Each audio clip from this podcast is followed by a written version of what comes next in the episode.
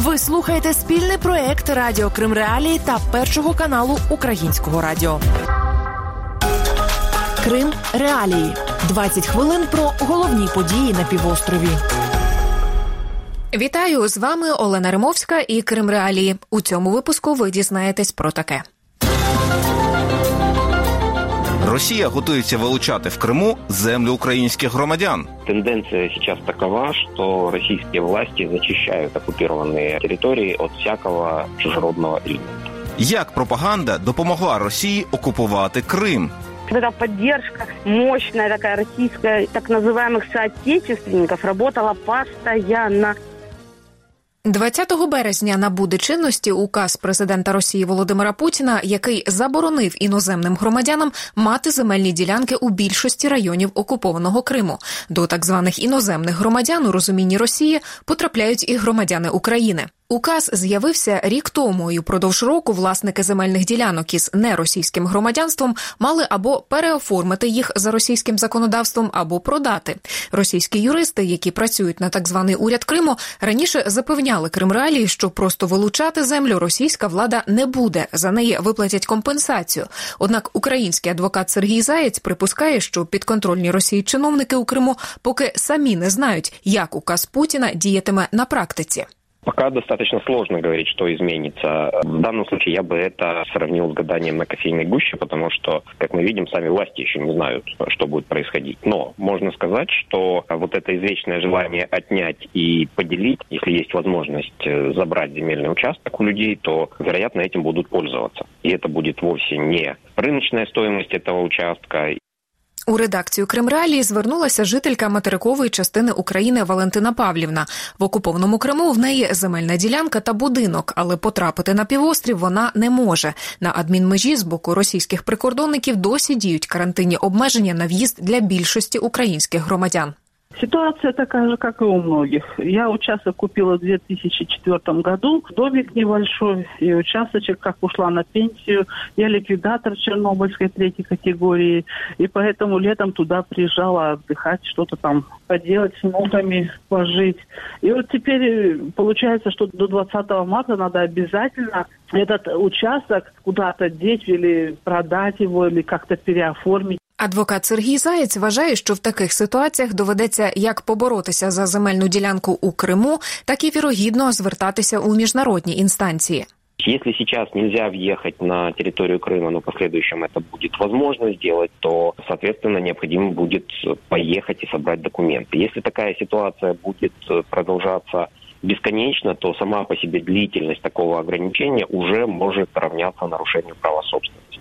Что же касается того, что необходимо приложить какие-то усилия, да, к сожалению, это так. Каждому, кто пострадал, придется приложить усилия для защиты своих прав. Автоматически Россия не восстановит своих прав, и, например, Европейский суд тоже автоматически не откроет производство по какому-то такому делу для того, чтобы защитить права пострадавших граждан. Сергій Заєць не виключає, що нинішні обмеження на в'їзд до Криму, встановлені російською стороною на тлі пандемії, можуть зрештою перетворитися на постійні. К сожалению, тенденция сейчас такова, что российские власти зачищают оккупированные территории от всякого чужеродного элемента. Это касается и всех несогласных, и всех, кто пытается хоть как-то протестовать на месте. Это касается граждан Украины. И вот этот запрет, который связан с въездом в Крым, он на данный момент он связан с эпидемической ситуацией, но нельзя исключать, что он превратится в достаточно постоянную меру. Это такой своеобразный железный занавес. У Росії таку ймовірність поки не коментували. Раніше в Українській прокуратурі Автономної Республіки Крим закликали громадян, чиї земельні ділянки на півострові потрапляють під дію указу президента Росії, звертатися в правоохоронні органи України для захисту своїх прав. Прокуратура, зокрема, має намір звертатися з матеріалами про такі незаконні дії Росії в окупованому Криму до міжнародних судових інстанцій. Представник президента України в Автономній Республіці Крим і Севастополя Антон Кореневич висловлює надію на те, що спроби Росії вилучити землю в українських громадян у Криму зустрінуть жорстку міжнародну реакцію. Ми за цей рік зробили дуже багато разом з нашими дипломатами і міжнародними партнерами для того, щоб положення про незаконність, неправомірність таких дій воно було зазначено і закріплено у багатьох актах, резолюціях міжнародних організацій. Тобто наразі всі міжнародні партнери говорять про те, що це нове таке та порушення Російської Федерації, на яке звертає увагу зараз міжнародне співтовариство. Тому безумовно ми вважаємо такий такий сам акт незаконним, неправомірним. А Російська Федерація як держава, яка не має ніякого відношення до е, території Автономної Республіки Крим та міста Севастополя, окрім як того, що вона тимчасово є державою окупантом цих територій, безумовно не має права вчиняти такі дії. Антон Кореневич теж зі свого боку закликає громадян України, які можуть постраждати від земельного указу Путіна щодо Криму, звертатися або у представництво, або у прокуратуру чи правозахисні організації, щоб Україна мала максимальну кількість доказів, порушені з боку Росії. Він також розповів, що найближчим часом представництво виступить із рекомендаціями для таких громадян України, як діяти у зв'язку з набуттям чинності указу президента Росії. Ви слухаєте Крим Реалії. В Україні з'явиться центр протидії дезінформації. Повідомив цього тижня президент України Володимир Зеленський. Сьогодні Україна знаходиться на передовій, зокрема і на передовій боротьби з пропагандою в Організації Об'єднаних Націй. Я виступив з ініціативою створити в Україні центр протидії дезінформації. Найближчим часом він розпочне свою роботу і в майбутньому має стати міжнародним хабом протидії дезінформації та протидії пропаганді в усьому світі. Як стало відомо вже після виступу президента України, центр з'явиться на базі Ради національної безпеки і оборони. Ось що розповів про це секретар РНБО Олексій Данілов. Він починає працювати з наступного вівторка. В апараті Ради нацбезпеки і оборони ми вже на протязі року проводимо таку роботу. Зараз буде максимальна активізація. До центру будуть залучені представники всієї нашої розвідспільноти, відповідні міністерства і відомства. Ми будемо використовувати всі можливі законодавцям дозволені методи боротьби з цією навалою. Це інформаційна війна. Вона відбувається майже щодня спецоперації з боку Російської Федерації скажімо так, ці речі вони дуже дуже небезпечні для нашої країни. Журналістка Тетяна Курманова була змушена виїхати з Криму після початку окупації. На її думку, такий центр мав з'явитися в Україні вже давно.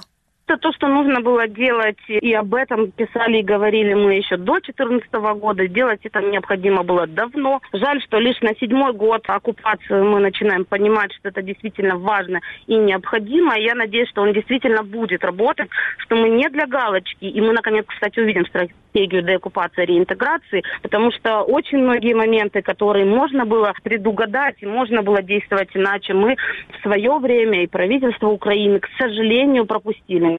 Фейки і пропаганда відіграли свою роль у початку окупації Криму Росією. Лише один із прикладів минулого року журналісти Кримреалії оприлюднили детальний розбір історії про так званий Корсунський погром. У лютому 2014 року російська пропаганда розповідала, як під Корсунем Шевченківським на Черкащині прихильники Євромайдану напали на автобуси з кримськими антимайданівцями, що поверталися з Києва, і нібито вбили сімох людей. У фільмі Крим Путь на родину його автори напряму пов'язали цю історію з тим, що Росія вирішила окупувати Крим, начебто, щоб урятувати Крим кримчан від українського націоналізму. Водночас, те, що ніяких жертв під Корсунем Шевченківським насправді не було, визнавав по гарячих слідах, зокрема й Володимир Константинов, тодішній голова ще українського кримського парламенту. Журналіст Андрій Яніцький родом із Севастополя. За його словами, Росія працювала з Кримом задовго до початку окупації, і це стосується не лише інформаційного простору, але й гуманітарної політики в цілому. Эта битва была проиграна украинской стороной. Давным-давно мы знаем, что, ну, по крайней мере, в Севастополе действовали не только российские средства массовой информации или так называемые местные независимые средства массовой информации, которые существовали непонятно за чей счет и транслировали российскую повестку. Это телеканал НТС Алексея Чалова, который потом, как оказалось, стал так называемым народным мэром города. Были прямо российские медиа, были какие-то медиа пророссийских организаций, всевозможных русских, российских общин Севастополя, Крыма. Но, кроме того, были и другие влияния. Были влияния через политику, через депутатов, пророссийские партии, которые озвучивали месседжи. Были влияния через культуру, через звезд, которые приезжали выступать в город. И были влияния через образование, в том числе через филиалы российских университетов. Це підтверджує і журналістка родом із Криму Тетяна Курманова. Россия до 2014 года активно проводила на полуострове всяческие политологические пленеры. Дома Москвы открывались. Их было только в Крыму два какой-то момент. И правительство той же Москвы ежегодно выделяло десятки миллионов на пророссийские организации Крыма. И писали мы это задолго до 2014 года, кстати. И говорили о том, что необходимо было внимание обратить на это. Культурные центры, приезжали делегации. Годовщинам Второй мировой, там тонны героизированных мифов российских было продуцировано в информполитику, да, пространство Крыма. Вот эта поддержка, мощная такая российская, так называемых соотечественников, работала постоянно, начиная с времен независимости Украины. На думку журналіста Андрія Яніцького, можливості України впливати на кримчан зараз дуже обмежені. Мне кажется, нужно работать на контрасте, нужно создавать условия жизни в Украине на подконтрольных территориях такие, чтобы люди, которые выезжают с оккупированных территорий и видят разницу, хотели бы переехать на подконтрольную Киеву территорию и думали, а почему у нас, не знаю, россияне Фаровский парк уничтожают, например, а украинцы свои зеленые зоны и уникальные уголки природы берегут? Или почему у нас зарплата учителя там, 12 тысяч рублей, а украинский учитель получает в два раза больше, при том, что цены ниже. А Центр противодействия дезинформации, он, конечно, должен оберегать украинцев от российских деструктивных каких-то мифов. И тут у нас все очень плохо, особенно на востоке, на юге страны. У Росії натомість звинувачують у поширенні фейків і пропаганди інші країни. А тим часом Європейська служба зовнішньополітичної діяльності оприлюднила доповідь, згідно з якою головною мішенню російських кампаній з дезінформації серед країн ЄС є Німеччина. У Москві висновки європейських аналітиків поки не коментували.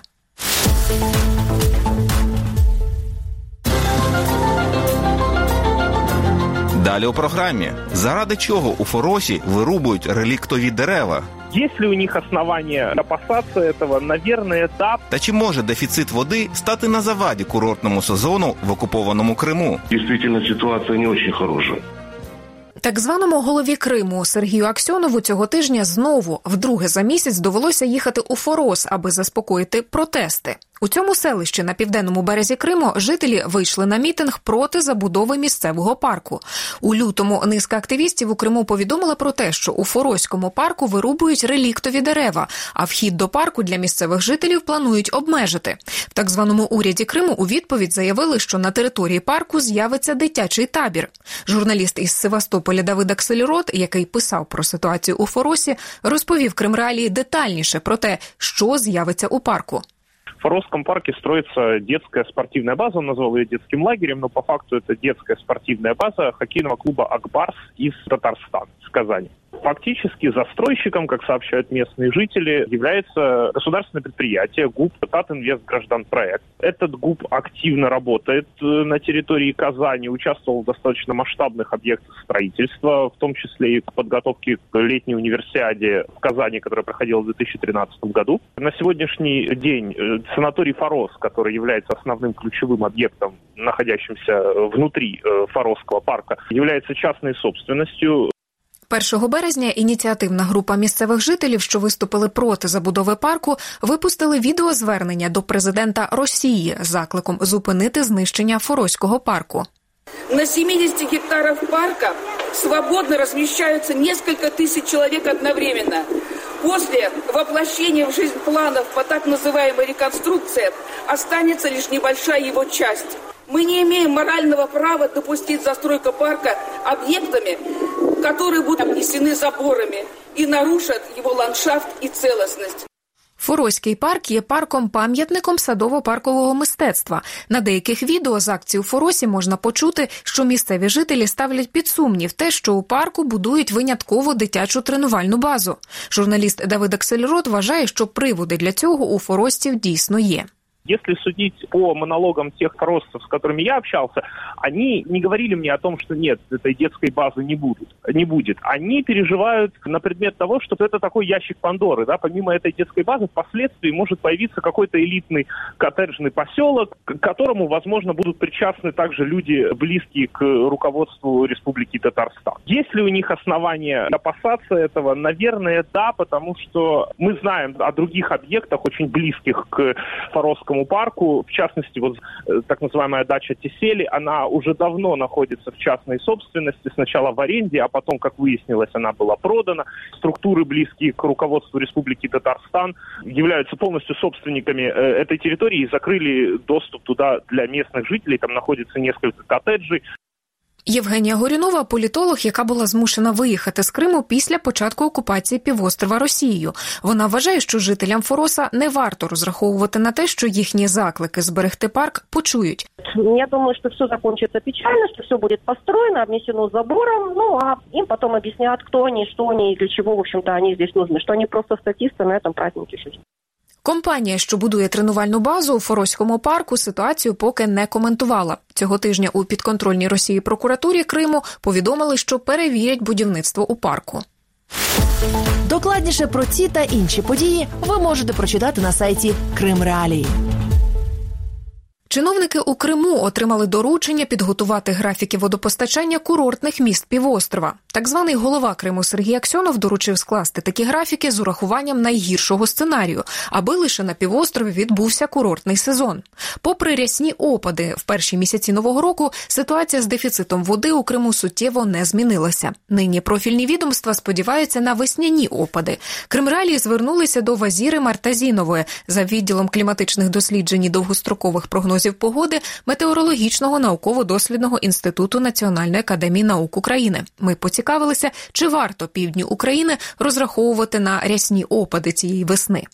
Картина не очень э, хорошая. Если вот э, касаться марта, то осадки очень незначительные. Нельзя сказать, что будет норма осадков. Что касается апреля, то осадки тоже очень незначительные. Большинство дней без осадков. И в те дни, которые мы видим осадки, они будут, ну, максимум 3-5 миллиметра, не больше. Что касается мая, значит, в начале мая будут осадки, и в конце мая будут осадки. А в промежутке между началом и концом, в общем, осадков не видим в расчете. По сути дела, это по всей территории Крыма. Вот такая картина. Минулого року кілька населених пунктів Криму почали економити воду. Підконтрольні Росії чиновники у Криму заявили, що 2020-й видався для півострова надзвичайно засушливим. Запаси водосховищ критично зменшилися, а поповнювати їх немає чим, оскільки на півострів не надходить вода з Дніпра. 1 березня цього року російський голова Криму Сергій Аксьонов закликав приморські міста максимально заощаджувати воду, щоб цитую ніде не було зриву курортного сезону. Колишній міністр житлово-комунального господарства Автономної Республіки Крим Микола Порицький вважає, що подача води за графіком негативно вплине на стан водопровідних мереж на півострові. Ситуация действительно не очень хорошая. Во-первых, состояние сетей, об этом мы неоднократно уже говорили. Во-вторых, это резкие перепады давлений, к сожалению, не очень хорошо сказываются на сетях. Что касается подачи на южный берег Крыма, честно говоря, я ожидал, что все-таки надеялся, что все-таки тех запасов, которые есть, хватит до июня, до июля месяца. Ну, к сожалению, погода, природа вносит свои коррективы, и действительно ситуация не очень хорошая. Поймите одно, ситуация, которая сложилась на сегодняшний день, отсутствие воды в верхних слоях грунтов, даже скалистых, трещины, развалы, до тех пор, пока верхний слой не наполнится водой, не говорить о том, что будут какие-то сдвижки или улучшения в количестве, в объемах воды, которые будут приходить из естественных источников, нельзя. На думку Порицького, схоже на те, що цього року дефіцит води відчує на собі весь Крим. А тим часом спікер підконтрольного Росії парламенту Криму Володимир Константинов заявив, що російська влада подасть позов проти України через цитую збитки, завдані півострову водною блокадою. Так, російські і підконтрольні Росії чиновники називають припинення подачі води по північно-кримському каналу. Київ нагадаю наполягає на тому, що в Криму достатньо прісної води для населення, а давати воду військовим базам Росії на півострові українська влада не планує. Ще місяць тому в інтерв'ю Росії російській парламентській газеті Константинов заявляв, що Крим не потребує води з Дніпра, а перекриття каналу не стало великою втратою для півострова. І це все на сьогодні. З вами була Олена Римовська і вся команда Крим Реалії. Зустрінемося наступного тижня. Крим Реалії 20 хвилин про головні події на півострові.